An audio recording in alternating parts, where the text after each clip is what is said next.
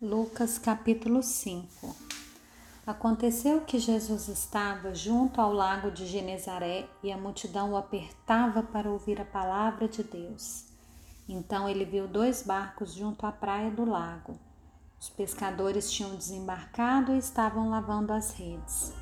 Entrando num dos barcos, que era o de Simão, Jesus pediu que o afastasse um pouco da praia e, assentando-se do barco, ensinava as multidões. Quando acabou de falar, Jesus disse a Simão: Leve o barco para o lugar mais fundo do lago, então lancem as redes de vocês para pescar. Em resposta, Simão disse: Mestre, havendo trabalhado toda a noite, nada apanhamos, mas sob essa sua palavra lançarei as redes. Fazendo isso, apanharam grande quantidade de peixes e as redes deles começaram a se romper. Então fizeram sinais aos companheiros do outro barco para que fossem ajudá-los.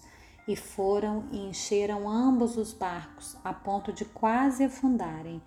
Vendo isso, Simão Pedro prostrou-se aos pés de Jesus, dizendo: Senhor, afaste-se de mim, porque sou pecador pois à vista da pesca que fizeram, a admiração se apoderou dele e de todos os seus companheiros, bem como de Tiago e João, filhos de Zebedeu, que eram seus sócios.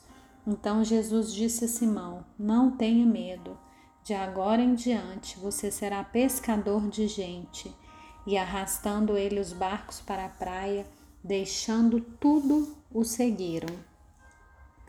Aconteceu que, estando Jesus numa das cidades, um homem coberto de lepra veio à sua presença. Quando ele viu Jesus, prostrou-se com o rosto em terra e pediu: Senhor, se quiser, pode purificar-me. E Jesus, estendendo a mão, tocou nele, dizendo: Quero sim, fique limpo.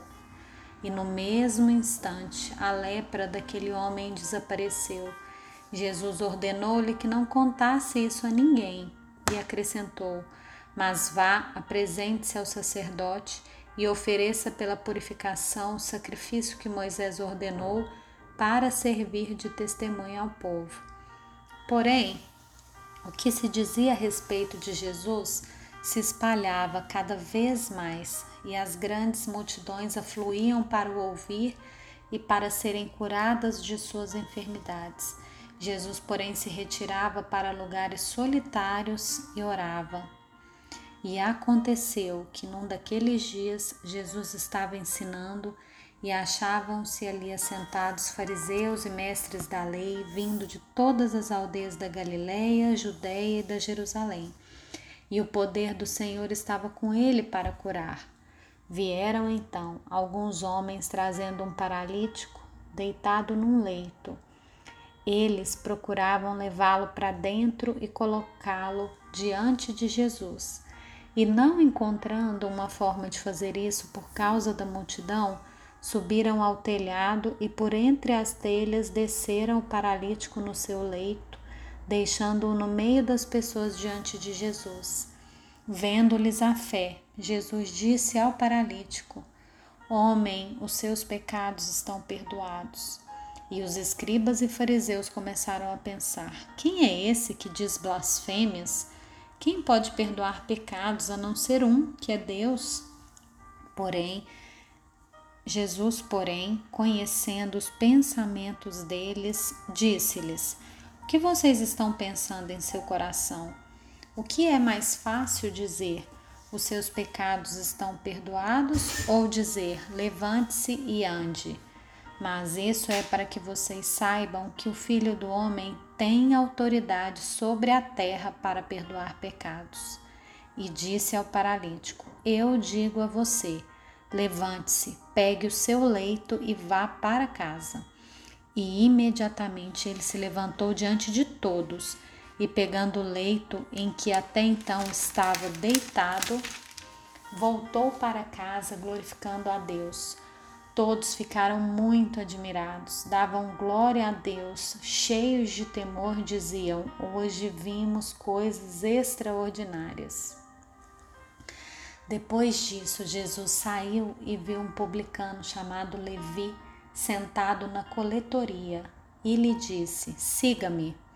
Ele se levantou e, deixando tudo, o seguiu. Então Levi lhe ofereceu um grande banquete em sua casa, e era grande o número de publicanos e outras pessoas que estavam com eles à mesa. Os fariseus e seus escribas murmuravam contra os discípulos de Jesus, perguntando: Por que vocês comem e bebem com os publicanos e pecadores? Jesus tomou a palavra e disse: Os sãos não precisam de médico, e sim os doentes. Não vim chamar justos, e sim pecadores ao arrependimento. Então, eles disseram a Jesus: Os discípulos de João frequentemente jejuam e fazem orações, e os discípulos dos fariseus fazem o mesmo, mas os seus discípulos comem e bebem. Jesus, porém, lhes disse: Será que vocês podem fazer com que os convidados para o casamento jejuem enquanto o noivo está com eles?